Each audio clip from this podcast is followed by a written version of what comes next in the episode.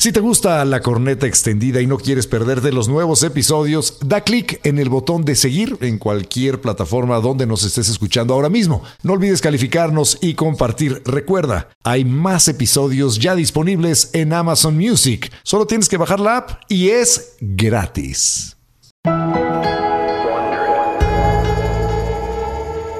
Este podcast contiene lenguaje explícito y está dirigido a un público adulto. El mensaje puede considerarse vulgar y ofensivo. Recomendamos discreción.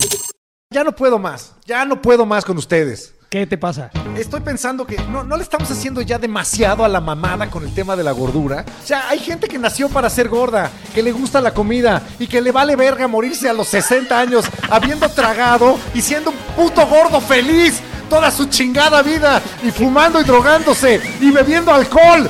A la verga con la salud y su puto ejercicio. Métanse una banda gástrica en el ano. Y ahora para ustedes, un fragmento de Gargantúa y Pantagruel. Por François Rabelais.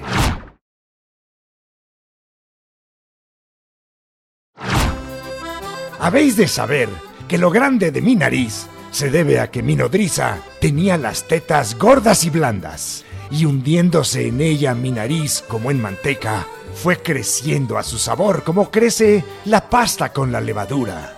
Las nodrizas de pechos duros hacen chatos a los chiquillos. ¡Viva la grasa! ¡Viva la gordura! ¡Fuera las nodrizas de teta dura! Pues ya está con nosotros el doctor Hernán Fraga. Doctor, bienvenido. Gracias. ¿Cómo Gracias, llegó? feliz de estar Tú- con tú- ustedes. Tú eres Igualmente. bariatra. ¿Podrías decirnos a todos los ignorantes qué es ser bariatra? Soy cirujano bariatra. Bariatría viene de la palabra griega varos, que significa peso o pesadez, y metrón, medida. Entonces, es la cirugía encargada de tratar la obesidad. Oye, a ver, eso me gustó, digo, nada más por, por la cuestión de las palabras. Varo quiere decir peso, pero peso, Peso. Corporal, como una medida de, de peso. Así y varo con B, de, con B de bueno, no con, con V como... Pero me gusta porque Como tú que vales tres ¿no? varos. Decimos varos en, en, México y, es dinero. Pero bueno, es una estupidez. Pero, pero Entonces, tienes razón, o sea, desde un punto de vista numismático, Sí. el peso se le llamó a una moneda que tenía Correcto. El peso, peso. que correspondía a un real, Así es. que era la moneda anterior. Entonces eran varos. Bueno, dejemos eso. La, Eso pero es la bariatría entonces trata eh, los problemas de sobrepeso. De- vamos a hablar primero que nada, mi querido doctor, eh, de qué es, qué se considera tener sobrepeso y qué se considera ser obeso. Mira, hay una fórmula que se llama índice de masa corporal. Es la más conocida. No es tan sencilla de hacerla, pero les doy la fórmula. Es tu peso en kilos dividido entre la talla en metros al cuadrado. Y no eso está nos tan da un difícil. A ver, índice. vamos a hacerlo con el estaca, por Sí. ejemplo. El, el estaca, ¿cu- ¿cuánto, ¿cuánto dices que mides? Mira, ¿de dónde? ¿De la verga? No, no, no, de, de- de estatura. De estatura. Eh, Que ha de bueno, ser más mido- o menos lo mismo. Mido un metro setenta. 1,70 por Ok, 1,70. vamos, vamos a poner que mide 1.70. 1.70. Es- Entonces, Ajá. ese 1.70 hay que elevarlo al cuadrado. Así Uno es. set- 1.7 por 1.7. Da ¿Correcto? 2.89. Vamos a redondearlo en 2.9. ¿Te ¿Y parece, hacerlo cuánto pesas, sencillo. José Ramón? Peso 64 kilos. 6,4. Entre 65 ponle, porque he estado subiendo un poco. 65. 2.89 te da 23 de índice de masa corporal. Ese es un índice de masa corporal normal. Normal. Pero fíjate, aquí hay que tener mucho cuidado. El índice de masa corporal es una muy buena medida para clasificar la obesidad. Pero en pacientes delgados, por ejemplo tú o por ejemplo Eduardo, que se acaba de hacer su índice de masa corporal, la mejor herramienta será la impedancia. ¿Por qué? Porque ¿La el impe- índice la de masa impedancia? impedancia. ¿Impedancia? Yo no tengo es. impedancia, yo estoy pedo muy seguido. que es estas básculas que miden a Siempre través de un pedo, impulso nunca hay eléctrico. pedo. A través de un pulso eléctrico. de un miden- impulso eléctrico, ¿no? Y te da la composición de grasa y de músculo. ¿Cómo, cómo hacen esas, esas básculas? ¿Cómo funcionan esas básculas en las que te paras y te dicen qué porcentaje de grasa Tiene tienes? cuatro sensores habitualmente, las que son buenas, y manda un estímulo eléctrico en uno de los sensores, lo recibe el otro de los sensores y hace un cálculo aritmético y te da porcentaje de grasa, músculo, óseo, etcétera. Ok. Entonces, en un paciente delgado, el peso realmente no importa. Por ejemplo, un peleador de la UFC puede salir con sobrepeso como Eduardo, pero porque tiene mucho músculo y un porcentaje de grasa muy bajo. O sea, tienes que ver el porcentaje de grasa y- y- Exactamente. Un atleta debe traer más o menos entre 10, 12% y un peso adecuado, está, un porcentaje de grasa adecuado está entre el 14 y el 18. ¿En dónde empieza ya el ¿Dónde estás ya? Tienes demasiada grasa. Cuando el índice de masa 19. corporal es arriba de 30, De se 30. considera obesidad. Ya eres obeso. Así es. Y mira, una forma sencilla de hacer el cálculo es que tu estatura, la parte de los centímetros, más o menos debería ser tu peso. Es decir, el que mide unos 60 debería más o menos pesar 60 kilos. Entonces, aquel paciente que traiga más o menos 20 kilos de exceso de peso ya debe estar en obesidad. Y la obesidad nos afecta de muchas maneras, evidentemente. La obesidad, y eh, aquí es do- donde, donde se pone más interesante el tema. ¿Es malo ser gordo Sí. para la De- salud? ¿De la verga? No, perdón, perdón, perdón. No, eso, eso es bueno, ¿no? Tener gorda la verga me imagino que es ya, algo ya, bueno. una disculpa, doctor, perdón.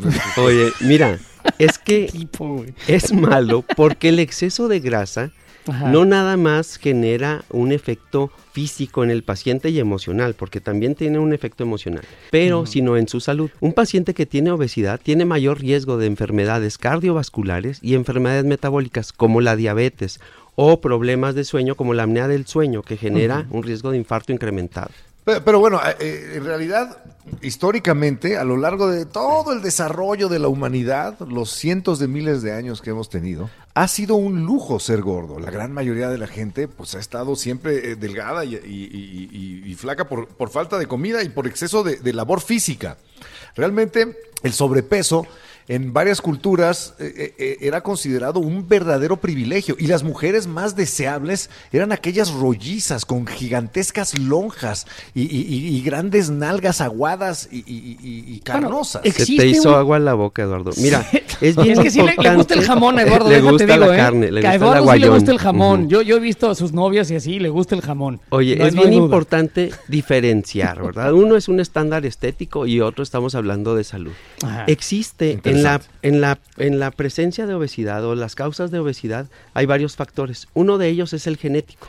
Otro factor es los hábitos alimentarios, otro es el medio ambiente que es obesogénico y factores propios del paciente, ya sean A ver, a ver, a ver, a ver, ¿cómo que es eso de obesogénico? Ahorita se los voy a ambiente- explicar, se los el voy a medio ambiente puede A que no crear interrumpamos, gordos. güey. Cállate, cabrón. y vamos a No, güey, cabrón, es que quiero saber, ¿el medio ambiente Pues te crea dijo que gordos? ahorita nos lo va a explicar. Exactamente.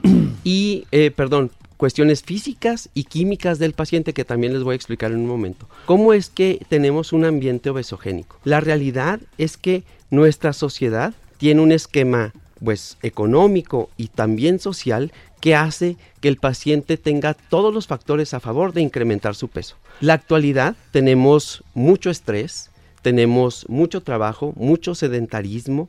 El paciente tiene que trasladarse dos horas para ir a trabajar de ida, dos horas de regreso.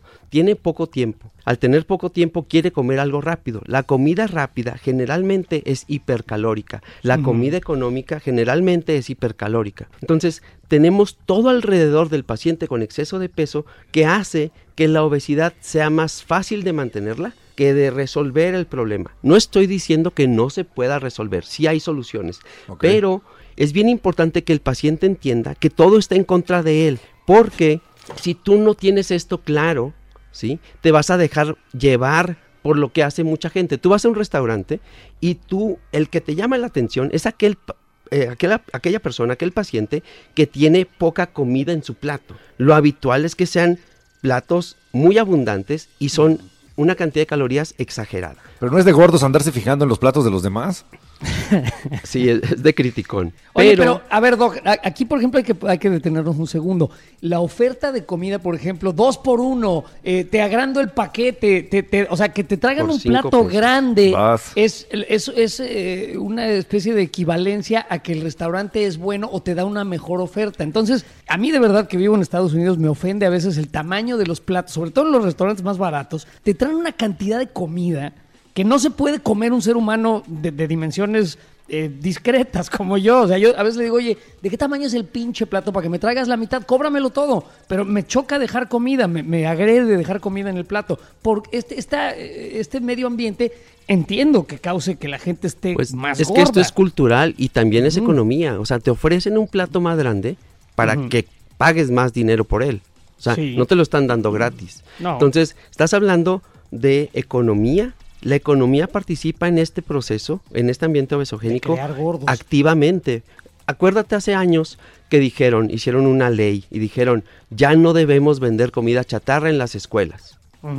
Y así se planteó. Y todos dijeron, excelente idea. Pero eso implica algunas consecuencias económicas para Sí, ciertas mayor personas. costo. Mayor costo, pero también perder dinero quien vende la comida chatarra. Claro. Entonces, la solución fue, oye, sí la vamos a vender, pero a la mitad de la cantidad que tenía. Entonces, simplemente no estamos pudiendo resolver un problema que nos está afectando a todos. Se calcula que para el 2030, en el mundo, el 50% de la población tendrá sobrepeso u No, obesidad. No. ¿Y Y hay por una dónde estamos hoy en día? En el segundo lugar a nivel mundial. Hay una estadística, sí, México, bien alarmante. La OMS calcula que el 60% de las defunciones en el mundo y el 47% de las enfermedades tienen relación directa con una mala alimentación o con poca actividad física. Incluso nuestro ambiente obesogénico nos pone en riesgo de, más, de eh, desarrollar algunas enfermedades. Se calculó que en el 2012 12.6 millones de personas perdieron la vida por vivir o trabajar en ambientes poco saludables. Wow. Wow, interesante. A ver, Doc, pero quisiera yo empezar eh, a, retomar las cosas que dijiste. Ya entendimos lo que es un ambiente obesogénico, es en el que vivimos, en donde hay una gran oferta de comida barata, altamente calórica, que, que engorda a lo que cabrón, crea que hay sedentarismo. como granja de cerdos. El estrés. El, el estrés, ¿te engorda el estrés? Sí, porque mira, Eduardo, es, es, es, una, es algo bien interesante. El estrés generalmente genera ansiedad y la ansiedad siempre genera un impulso. El paciente con exceso de peso, ese impulso va a ser comer. Entonces, fue algo que pasó mucho en la pandemia. El aislamiento generó Por eso ansiedad. prefiero realmente masturbarme en vez de estar comiendo. Oye, Eduardo, Sí, perdón. ponte serio, por favor. Mira, en Me la, trabajo. Es en que la es difícil doctor, pandemia, se ponga cabrón, serio. Doc. En la Ponernos pandemia. serios aquí no funciona, No manches, doctor. Doc. Digo, Ok, pero en la pandemia la gente estaba muy ansiosa encerrada, en su la casa. gente encerrada Sí, estaba ansiosa el y entonces comía más. 34% de la población incrementó su peso. Madres. Una tercera parte de la población nos puso. Yo sí, yo incrementé mi peso en la pandemia, estoy perfectamente consciente de ello. Pues es que había menos actividad física y el refrigerador está muy cerquita, ¿no? Exactamente. Además, este estrés del que hablas, el estrés engorda. Entonces, Oye, pero a ver, el- relájense, el- gorditos. otra de las maneras de, de- de lidiar con el estrés es hacer el ejercicio. Si la gente estaba encerrada con tanto tiempo libre, ¿por qué chingada madre no hacían un poquito de ejercicio? cabrón, porque había series buenísimas Pues, en a la ver, tele. ahí te va, ya, ya, ya me, ya me cansé de portarme bien. ¿Por qué chingada madre no se ponen a hacer ejercicio? Para no estar tan gordos, carajo. Si tienen cinco A ver, minutos en cabrón, su tú día. pasaste tres cuartas partes de tu vida sin hacer Si ejercicio. tiene, bueno, Y pues ahora me, ya estaba, eres dro- el- me estaba drogando muchísimo. Sí. Y, y de hecho las drogas las dejé a través del ejercicio. Pero eh, yo de veras no entiendo por qué la gente no se hace un espacio en su vida. Digo, no necesitas más que es media difícil. hora. Colócate en el, cuadro mental de cuando eras un drogadicto y, Pero y ya no, te- no ejercicio. A ver, eh, de- déjame ser Y deja de ser tan juzgón con el A resto de la gente. Me parece terrible que la gente no, eh, no se tome el, el tiempo de cuidar su propio cuerpo. Es lo único que tienes es tu salud, doctor.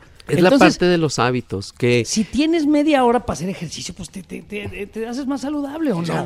Pero sabes que, José Ramón, el paciente que tiene exceso de peso, o sea, estás hablando, estás hablando de obesidad mórbida. O sea, le vas a pedir que se salga a correr. Probablemente va a tener lesiones. Ajá, puede caminar. Le va Pero hay algo, hay algo en, en- en- en el paciente físicamente y hormonalmente que hace muy difícil su proceso de perder peso. Por ejemplo, todo paciente con obesidad, todos han intentado perder peso alguna vez. Y la forma más común de hacerlo es con una restricción, es decir, una dieta.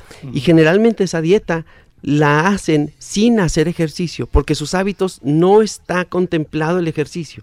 Entonces, ese paciente pierde grasa y pierde músculo. Deja la dieta, sube la grasa. El músculo que perdió no lo recupera. Como volvió a subir de peso, hace otra dieta. Vuelve a perder grasa, músculo y se repite este ciclo. Pero debemos entender que en cuestión de metabolismo, el músculo juega un papel muy importante. Una persona con mucha masa muscular quemará muchas calorías y la gente le dice que tiene un metabolismo rápido. Una persona con poco músculo tendrá un metabolismo lento o quema pocas calorías. Por lo tanto, ese paciente comiendo muy poco alimento tendrá incremento de peso. Entonces, la clave en estos pacientes es entender que todas las metas de un paciente con obesidad deberá ser perder grasa y subir masa muscular, porque es la herramienta que tenemos para incrementar el metabolismo. Muy interesante, Doc. Y eso me lleva a mi siguiente pregunta de los factores de los, de los que hablaste en un principio. Eh, ¿Hay gente que genéticamente nació para ser gorda y que haga lo que haga, nunca va a poder estar como a lo mejor le gustaría verse o como otras personas más delgadas? Eso es cierto, doctor. ¿Hay quien nació para ser gordo? ¿De huesos pesados? El nunca no existe. Sí hay y se llama cirugía bariátrica que es a lo que me dedico. Pero te explico, esto de los genes está súper interesante. Se han identificado alrededor de, alrededor de 130 genes relacionados con la obesidad. Hay varios que son más conocidos o más famosos, como uno que se llama FTO. Este es un gen que hace que el paciente tenga ciertas características, como comer alimentos con mayor eh, cantidad de calorías, que tenga un comportamiento que lo va a llevar eh, a ser obeso, un comportamiento impulsivo, que tenga poca capacidad de sentir saciedad y que tenga mayor secreción de una hormona que es la que causa el, apetito. Esta hormona se llama grelina. Estos pacientes que tienen este gen se asocia con una, eh, un trastorno que se llama trastorno por atracón. Y existe por atracón. Atracón, ajá. Y o sea, que comen como, como si no hubiera mañana. Como si no hubiera mañana. O sea, no se llenan. No, y si se llenan, siguen comiendo. No y recuerda que a mí me gusta la expresión no tienes, no tienes llenadera. Rico. y, perdón, doctor, te, hay otro gen que es súper interesante. Ustedes que siempre están hablando, bueno, José Ramón siempre está hablando de la evolución. Eh, se cree que en la prehistoria, al haber ausencia de comida o al haber escasez de comida, se fue generando un cambio en los cuerpos que permitía que lo que comías lo, lo utilizaras una parte como nutrición, pero que la otra lo ahorraras. Por eso se llama gen ahorrador, lo almacenaras para cuando no hubiera alimento tener esa reserva. tejido adiposo. Tejido adiposo. Ahora, eh, eh, hablando de eso, precisamente del estigma de, de, las personas con sobrepeso, estuve leyendo mucho acerca de esto, pues te digo, yo hago muchos chistes y soy muy jodón, pero me doy cuenta después de todo lo que leí que hay un daño psicológico importante. O sea, por ejemplo, nunca se me había ocurrido que una persona que tiene eh, sobrepeso se siente observada constantemente. Cuando va a un restaurante, todo el mundo voltea a ver qué se va a tragar el gordo. O sea, al grado que pon, un niño, por ejemplo, voltea y mamá mira al gordo. Que los niños luego no tienen filtro, ¿no? El gordo de referencia, ¿no? Estos, exacto, ¿ves dónde está el gordo? El pendejo, atrás está el baño. El o el pelón o lo que sea, ¿no? Exacto. Entonces, el daño, eh, mi querido doctor, eh, no es solamente que hace la obesidad al paciente, no es solamente en su salud física, también en su salud psicológica. Sabes que hay una relación directa. Un paciente con obesidad tiene 50% de posibilidades de padecer depresión y un paciente con depresión tiene 47% de posibilidades de padecer obesidad. Les contaba antes de, entrar al aire que una historia, una historia que a mí me impactó, o sea, realmente me, marcó y me hizo pensar las cosas de otra manera. Les contaba de una paciente eh, mía con obesidad, súper obesidad, que ella estuvo... Eh, en su casa, encerrada, dos años sin salir, porque en un centro comercial alguien le tomó una foto de frente y meses después ella era parte de un meme. Entonces, no, nos damos cuenta que los memes que compartimos son personas que existen y que en algún punto van a ver lo que está pasando o lo que estamos haciendo con su imagen, ¿no? Pobrecita. ¿Y, qué hiciste para ayudarla, Doc? Digo, saliendo rápidamente del tema para, para, entender un poco lo que tú haces. Le hice un bypass gástrico y ella perdió 75 kilos. Y ya nomás pesa 220. No, no sé. No, está con salud. es que eso es un chiste. Ok, primero que nada, Doc, rápidamente explícanos qué es un bypass gástrico. Mira, es una cirugía que se encarga de dos cosas. Uno es modificar la anatomía de tu aparato digestivo.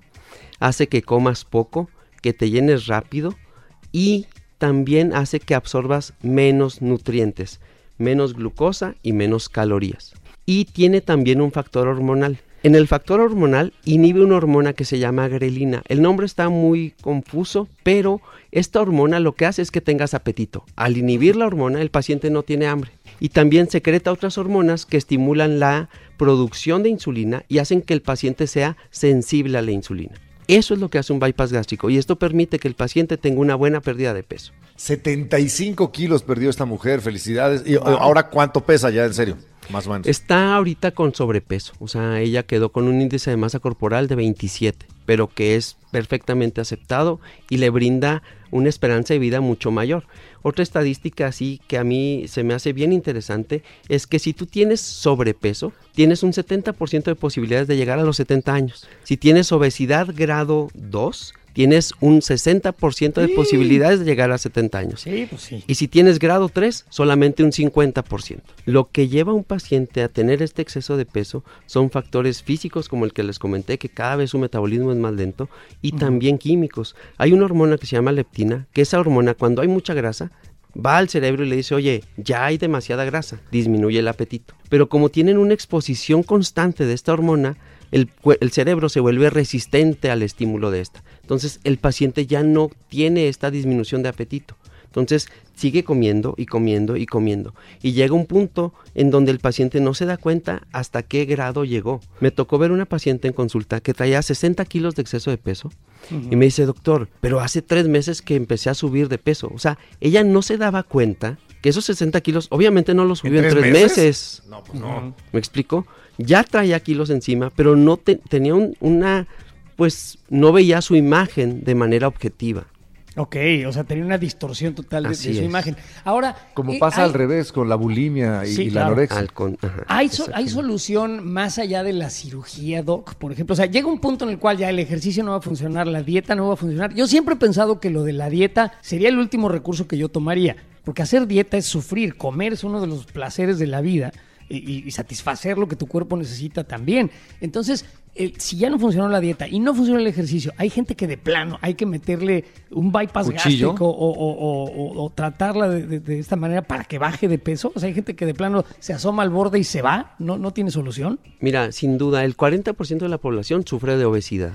Y la mejor herramienta a lo largo de décadas ha sido la cirugía para perder peso. Es la herramienta que mayor pérdida de peso te permite y por mayor tiempo. Te voy a poner un ejemplo, pues así como muy dramático. Operas un paciente, lo bajas 70 kilos de exceso de peso y a los 6, 7 años sube 30, 40 kilos. Porque no hizo cambios de hábitos, porque volvió a comer lo mismo, porque tuvo una depresión, por lo que tú quieras. Ese paciente que ya perdió peso, probablemente le diste 5 o 6 años de muy buena calidad de vida y prolongaste su esperanza de vida. Aunque haya vuelto a subir de peso, no todo lo que tenía, Hubo algún pero beneficio. así es. Cuando éramos nosotros niños, tú, tú incluido, hace mucho tiempo, Menos, ¿eh? Porque es más joven lo que nosotros. ligeramente más joven que nosotros. Ya nos está pasando esto de que todos los doctores son unos squinkles, pero bueno, no Carajo, importa. Pero bueno, es- este no está tan escuincle, es un poco co- casi de nuestra generación. Tú recordarás, bueno, yo tenía compañeros, uno era el pelirrojo, el otro era el gordo, el otro el flaco, el otro era el alto, y no había pedo, no había como que algo, una connotación negativa en que un güey estaba gordito.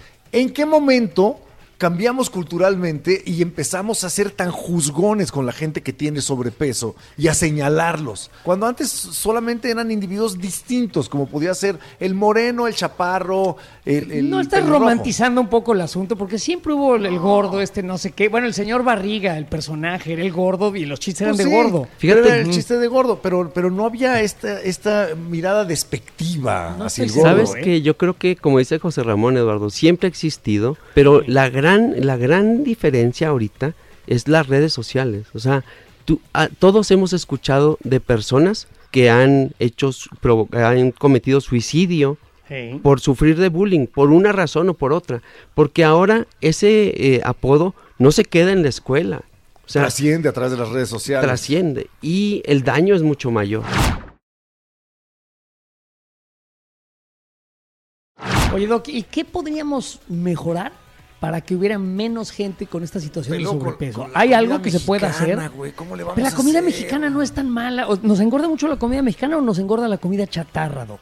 La fritanga. Sí, la chatarra. Es que mira, es, es bien importante entender que lo que hay, hay dos situaciones. Uno es tienes que ayudar a resolver al paciente que ya tiene el problema.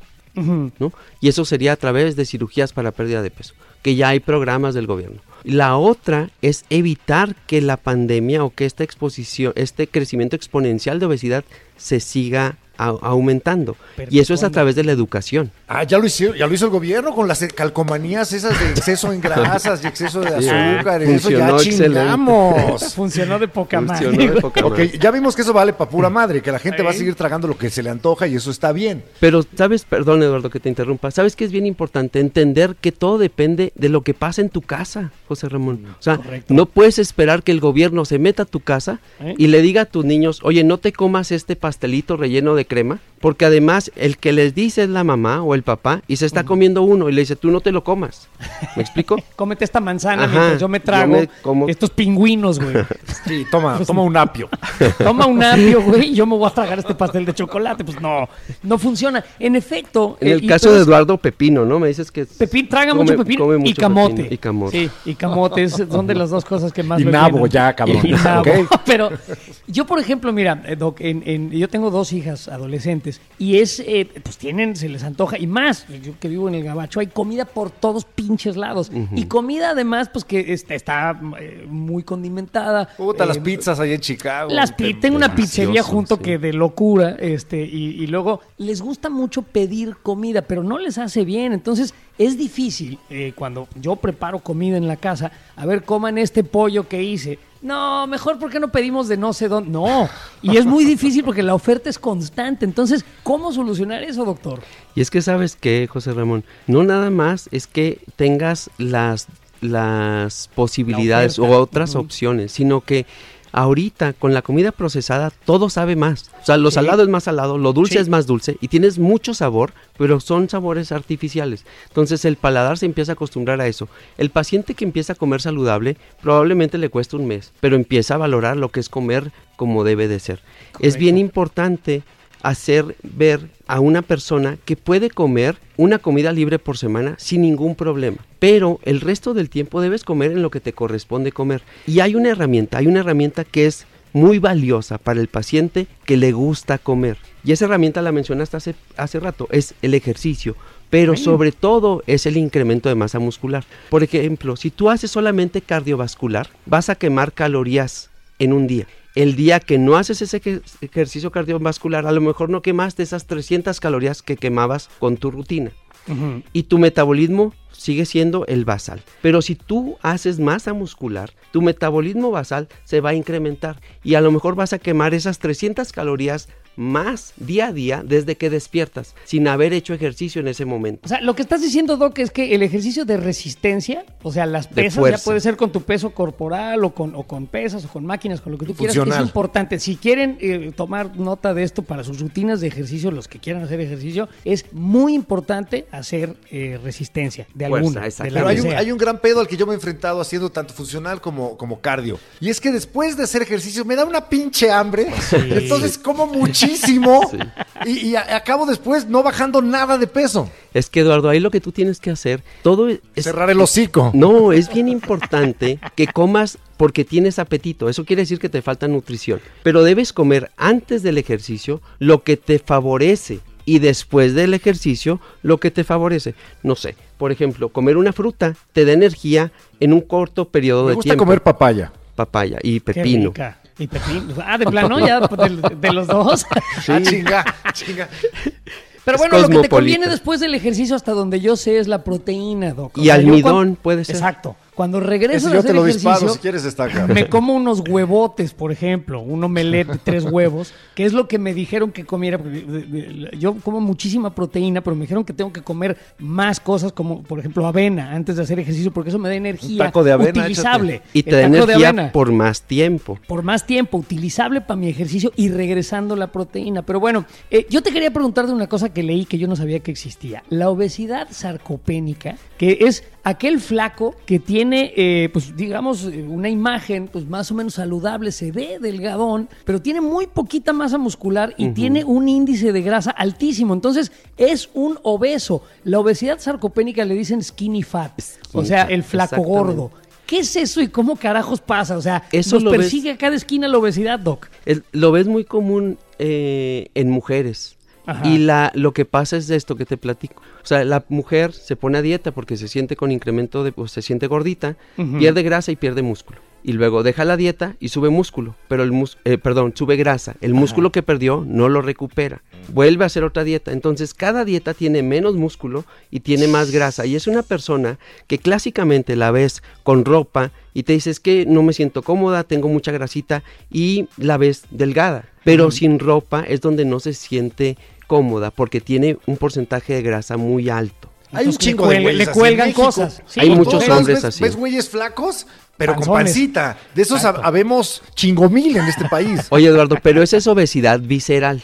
Esa es otra. La barriguita es-. La pura timba. Es la timba. Panza dura es criatura. Panza aguada, Panza aguada. Es cagada. Es que exacto, ahí está, dijo. todos, todos lo sabemos. Entonces, pero a ver, eh, yo quisiera retomar este asunto, porque la, la gente que está obesa pero no lo sabe, a mí eso me, me pareció terrible, me parece Sí. cruel. Pero ¿cómo no lo van a saber? Claro pues es que saben. tienen esta obesidad sarcopénica, pues, que, o sea, ellos sienten que están en un peso normal, pero no lo están. Y tienen todos los, los eh, ¿cómo se llama? Las Los agravantes riesgos. de una persona obesa. O sea, porque estás, clínic, eres obeso, pero tú no lo puedes ver. Entonces, a mí eso me parece terrible. Yo no sabía que existía ese, ese horror en esta ellos vida. son pacientes bien difíciles, José Ramón, porque eh, ellos quieren perder kilos de peso. Correcto. Entonces, son pacientes que te dicen, oye, yo quiero perder 5 kilos, pero la realidad es que resolverle el problema a ese paciente probablemente implique subirle 8 o 9 kilos de músculo sí. y a lo mejor perder 7 kilos de grasa. Pero si empiezas quitándole grasa, lo vas a dejar como si estuviera cadavérico. Es un paciente que no tiene masa muscular y que su apariencia será de un paciente enfermo. Y eso le pasa a mucha gente que está, yo lo he visto que están en dietas y en dietas aquí, dietas allá. Sobre todo tengo muchas amigas que creo que sufren de esto, que hacen unas dietas horrorosas, no pueden comer lo que se les antoja. Digo, no mueven un dedo, no hacen ejercicio, pero siempre están a dieta. Me parece una tortura espantosa. Por eso quería yo que alguien como tú, Doc, un especialista, nos diga cómo solucionar esto y es el ejercicio sí o no. Así es. Incrementar masa muscular es tu mejor herramienta Ya está. para poder comer más. Ahí está. ¿Quieren comer Oye, doctor. gorditos? Hagan ejercicio. Hay mucha gente que nos está escuchando y que se siente con obesidad. Y, y dentro de la investigación que hicimos para este programa, descubrimos que hay técnicas para bajar de peso de volada. Así como para bajar de peso de un día para el otro, ¿no? Una chava que a lo mejor tiene un evento que le interesaría verse un poquito este, más delgada. ¿Qué tips le puedes dar a quien nos está escuchando para bajar de peso rápido? Ninguno. Eso no, No, existe. no. Eso, ¡Qué bien hueva! dicho. Eso no existe. Bien dicho, doctor. Eso no ¡Qué existe. hueva! Ni, ni- ni echarte un, un tecito de limón en la noche. un- un- Bueno, está la dieta del cerrote, Eduardo. Tú la Cerrar el conoces. hocico. El cerrote de cagada y ya, eso es lo único que puedes hacer. Pero no La- existen estos laxarte. milagros. No existen, Doc. No, y te genera riesgos. Mira, existen eh, pastillas para perder peso, existen estimulantes, existen muchas modas para perder peso rápido, pero la realidad es que cuando atrás de un producto que dice natural, eh, pues, puede haber marihuana, me explico, o sea, un- la marihuana No, es pero esa da natural. monchis. Ese es un problema, da monchis. Oye, no, pero a lo que voy es que detrás de un producto natural no sabes qué medicamentos puede haber. En esas hierbas hay medicamentos, hay sustancias activas. Entonces, estos tipos de estimulantes generan riesgos de embolia, de muerte súbita, de psicosis, o sea, Estas pastillas que eh, como de productos milagro que vendían antes en la televisión que que aglutinaban la grasa de, de tus alimentos y, y ya luego los zurrabas y entonces no era no era absorbida por el cuerpo. ¿Funcionan? Oye, estos medicamentos sí están avalados y pueden funcionar como un coadyuvante, pero no tiene sentido que te tomes la pastilla y te vayas y te comas un menudo, ¿verdad? Exacto. Un menudo camo. No, un menudo. Pues es que es de Juárez el Doc. Pero si, si menudo. te echas Un tu menudo. menudo, si Un te echas tu menudo. menudo y con, con esta pastilla, ¿sí se adhiere la grasa a la, a la pastilla y, y- y logras no asimilarlo? El menudo engorda, Eduardo. No sé si, si tú sabías. Yeah. Sí, sí, sí, lo Sí, sé, Doc. sí. Engorda y bastante. Nueve pero, meses. pero se quita. A veces engorda exacto. nomás los cachetes, Los- pero, pero sí engorda. Sí. Ahora, hay otras técnicas que han estado siendo muy exitosas recientemente, Doc. Por ejemplo, está este eh, balón gástrico ingerible, que me parece una genialidad, porque no implica ni cirugía ni nada. Nada más te lo comes y adentro de tu panza se abre y eso hace como, como cuando pones una botella de agua en el tanque del excusado, que, que necesite menos, menos para llenarse. Mira, es súper ingenioso este sistema y yo soy uno de los médicos que tienen la autorización de colocar este, este tipo de balón y es, es es ingeniosísimo. El balón viene enrollado dentro de una cápsula. El paciente le ayudamos a que trague esta cápsula y verificamos que la cápsula esté en el estómago. La cápsula tiene un origen vegetal y se degrada en 5 minutos. Y eso permite que el balón salga, se despliegue. Y trae un catéter conectado a esta cápsula y lo conectamos a un suero. Y con 550 mililitros inflamos este balón. Ya nada más tomamos otra radiografía para verificar que la colocación esté correcta y el llenado sea adecuado. Y esto genera que el paciente se sienta satisfecho y también retarda el vaciamiento gástrico, es decir, comes poco porque no te cabe más, pero además permaneces más tiempo satisfecho por las ventajas del balón. ¿Y no te ves más panzón? No, no, no te ves panzón. Te lo inflan. No No, se- no te lo se- no pueden se inflar nota. de más. No, no se Ok. nota. ¿No parecería yo chicharo en vaina? Oye, pero Doc, esto- todos estos, digo, y entiendo que hay gente que, lo, que los necesita, es, eh, hay, hay, eh, digamos, una generalidad de pacientes que podrían hacer muchas otras cosas antes de llegar a la cirugía o al balón. eh, o sea, para quien nos escucha y está oyendo esto y dice, ok, yo creo que tengo un poquito sobrepeso, hay muchísimos lugares por donde empezar antes de llegar a estas soluciones, ¿no? Sí, siempre la primera opción debe ser alimentación y ejercicio. Perder grasa, subir músculo. Y debes darle al paciente un año o dos de intentarlo. Aquel paciente que tiene más de este tiempo, pues debes pensar en otra eh, alternativa. O sea, no la está armando, le vamos a tener que echar eh, Hay- la mano. Esa- sí, exactamente. Hay, hay mecanismos, hay dispositivos muy ingeniosos como este del balón. Hay un clip gástrico que se pone en forma vertical en el estómago y hace que la capacidad del estómago disminuya hasta un 30% de lo que antes tenía. Entonces el paciente come poco, se llena rápido y no cortas el estómago. Pero hay otros dispositivos Lo engrapas. que no no se engrapa Eduardo se pone un clip como el de que pones en las papas para que no, no- para cerrar la Ah, bolsa Una pincita. pero la pones Pincita. vertical ¿sí? Hay otros dispositivos que este se me hace que es un dispositivo pues muy desagradable que haces una gastrostomía es decir haces un orificio del estómago y lo comunicas a la piel con un botón y en ese botón cuando el piel. paciente come conectas una aspiradora y le sacan lo que comió Ahora. Mames, yo quiero eso. pero Usted es podría que no. tragar todo el Es santo una día bulimia, y- ¿me es- explico? Es, una bulimia, sí, pero eh, sin, sin vomitar, porque sale directo del estómago para afuera. Wow. Y, O sea, y en- Eso está casos- pantagruélico. Pero es que Pero, fíjate- Exacto. ¿En qué caso se utiliza una cosa tan pecaminosa, doctor? Eso es gula. Pues o ya sea, está autorizado tragando. en algunos países, No. pero no es algo que obviamente yo le haría a un paciente. Pero a lo que voy es Está que saliendo guácara por es, ahí. es tan, tan grave el problema de obesidad que llegamos a este punto de hacer Ya. este tipo de dispositivos, ¿me explico? Hablando de grasas, que es el, el tema de este capítulo, hay grasas buenas y hay grasas malas, ¿no? La más malvada, hasta donde entendemos, es- son las grasas trans. ¿Qué son? Mira, es un tipo de grasa que genera un daño al consumirlo. El tipo de este tipo de grasa genera inflamación corporal. Entonces, la obesidad en sí es un estado de inflamación y no es esta inflamación de que te duele una articulación o un dedo, sino una inflamación dentro de las células que genera un riesgo y se cree que esta inflamación incluso hay, hay algo que se llama apoptosis, que es la muerte programada de células. Apoptosis. Y cada célula tiene un estimado de vida y se cree que esta inflamación puede acelerar el proceso de muerte de las células. Ok. ¿Y cuáles son las grasas trans? Las frituras, todo lo que es frito. Ok, Ay, todo esas lo son delicioso, todo lo la rico. vitamina T. Grasas trans. Y luego ahí están las grasas saturadas. Las grasas, sí, se, re- se dividen en grasas saturadas e insaturadas. Ok. Las dos no quiere decir que sean malas. Debemos consumirlas y son parte de nuestro metabolismo. La grasa la requieres para la función hormonal. O sea, Correcto. tú tienes o han oído hablar de atletas, sobre todo en mujeres, que en algún punto dejan de tener su ciclo menstrual por tener Sí. un porcentaje tan graso, tan bajo de grasa que altera su metabolismo. ¿no? Ok.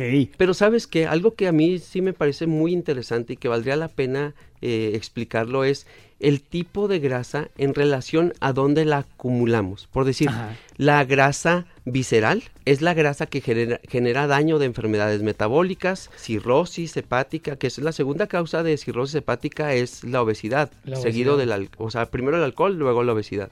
Madres. Y cuando la obesidad es exógena, aún haya 20, 30 kilos de exceso de peso, ese paciente no va a tener los mismos efectos que 20 kilos de grasa visceral. Explica exógena. Exógena es la grasa que está por debajo de la piel, pero Ajá. fuera de las vísceras, fuera del abdomen. Ah. Generalmente o sea, es el cuerpo de la mujer, cuerpo de pera. Y, y- y la, la- la barriga, que porque yo acumulo la grasa sin duda. Si empiezo a engordar, lo primero que me crece son las chichis y la barriga. Esa es la grasa visceral.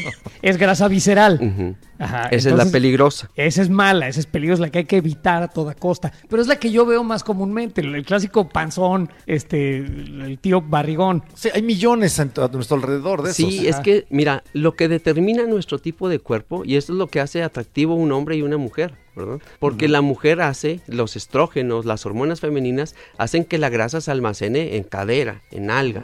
¿Me explico? Y en el hombre, pues van a ser la testosterona que se almacene en el abdomen. Ya. Ok, ¿Y eso ¿y los hace y- más atractivos? Tener, porque hay, hay- No, hay- bueno, pero me refiero a que la testosterona, pues genera la masa muscular, toda esta parte. Porque hay unas nalgonas muy atractivas, o sea, hay, Ah, hay sí. una- hay cierto grado de carnosidad que es muy bonito. sensacional. Que, Sí, que ves, claro. co- o sea, que además se mueve sabrosón, la ves caminando y te empieza a sonar la chica de Ipanema en la Aquella cabeza. que aplaude, ¿no?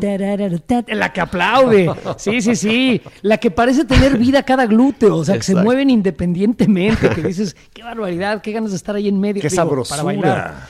Pero llega un punto en el cual esta sabrosidad se convierte en obesidad o se percibe como obesidad. Entonces, ¿cómo perseguir ese fino balance? Porque si necesitamos grasa y necesitamos estar ni tan flacos ni tan gordos. Tenemos que estar sabrosones. Pero yo digo que la gente que está en forma se ve bien. Hay gente en forma que está un poquito gordita, gente en forma que está muy flaca. Pero una persona en forma, siento yo que es a lo que debemos de aspirar todos. Sí, mira, es bien importante que en la consulta el paciente vaya con exámenes de laboratorio, porque vas a tener un análisis de su composición corporal, pero también vas a tener una idea muy clara de su estado de salud.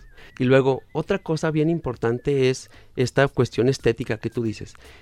Depende mucho de tu tipo de cuerpo eh, o de tu genética, el tipo de cuerpo que vas a tener. Pero también existen modificaciones. Por ejemplo, un futbolista o una futbolista va a tener un cuerpo diferente a un tenista o a un basquetbolista. Sin duda. Entonces, el deporte y lo que requiere ese deporte para desarrollarlo en forma eh, óptima va a generar cambios en tu cuerpo. Algo bien importante que debemos tener presente es que lo único que puede modificar tu cuerpo a tu preferencia, a tu gusto, son las pesas. Es decir, si tú quieres ser un hombre nalgón, José Ramón, Ay, Sí. puedes hacerlo haciendo pesas, ¿me explico? Ok, Entonces, ajá. o quieres desarrollar culo, por ejemplo, podrías lograrlo. Es como Eduardo siempre quiere soluciones mágicas. Ahora Y se quiere, rápidas, meter, se quiere rápidas. meter las pesas No, no, por no, el culo. no te quiere va a nalgón. No te va unas barras que se lo enteras, resuma siempre. Es- pero no, Pero requiere no. esfuerzo, Eduardo. No se puede así. No se puede bueno, nada más que te metas algo en el culo. e- Bueno. Efectivamente, la única manera de modelar o moldear tu cuerpo es, bueno, pues hombre, hay una disciplina que se llama el físico-constructivismo, ¿no? Exactamente. Ya, ya no puedo más. Ya no puedo más con ustedes. ¿Qué te pasa? Estoy pensando que no, no le estamos haciendo ya demasiado a la mamada con el tema de la gordura. O sea, hay gente que nació para ser gorda, que le gusta la comida y que le vale verga morirse a los 60 años habiendo tragado y siendo un puto gordo feliz toda su chingada vida y fumando y drogándose y bebiendo alcohol. A la verga con la salud y su puto ejercicio. Métanse una banda gástrica en el ano. ya, Oye, enloqueció, había, enloqueció Eduardo. Había una historia de un doctor. ¿No es otra alternativa de vida? Había una historia de un doctor más corta. que era muy gordito. Pero más Eh, feliz. y decían que sabía, pues, la banda gástrica que dice Eduardo ya es una cirugía que no se hace. Y esa cirugía se pone en el estómago y hace que fu- funciona como un tipo embudo, ¿no? Hace que el paciente coma poco y se llene rápido. Y decían que este doctor se le había migrado la banda al fundillo y no le dejaba salir la comida. ¡No! Le emigró la Ese banda. era, ese era bullying. Justo yo pensé cuando hablaron del balón gástrico, que qué pasaría si se te va más para adentro, más para abajo y se va al intestino o al, o al No, no se va. como Te hace dices. una de hecho- intestinal. No, de hecho este balón, el mecanismo de sacar el balón del estómago es por sí solo. El balón tiene un sistema que a los cuatro meses, aproximadamente a los cuatro meses, la válvula que mantiene el líquido dentro del balón se deshace. Y al deshacerse, el líquido se vacía en el estómago y la cápsula se evacúa. El Sale el 45% de los pacientes no se dan cuenta que lo evacuaron. Que ya zurraron el balón. Este balón específico, el resto no. ¿eh? Algunos futbolistas tampoco se dan cuenta cuando, Cuando zurraron el balón. Ok, Doc, bueno, pues, entonces para redondear esta plática, y perdón que use redondear cuando estamos hablando de gordos. Uno, este, la, la gordura es, la, la obesidad, pues el sobrepeso es malo. No hay manera de defenderlo. No es bueno tener sobrepeso. ¿Estoy en lo correcto? Correcto.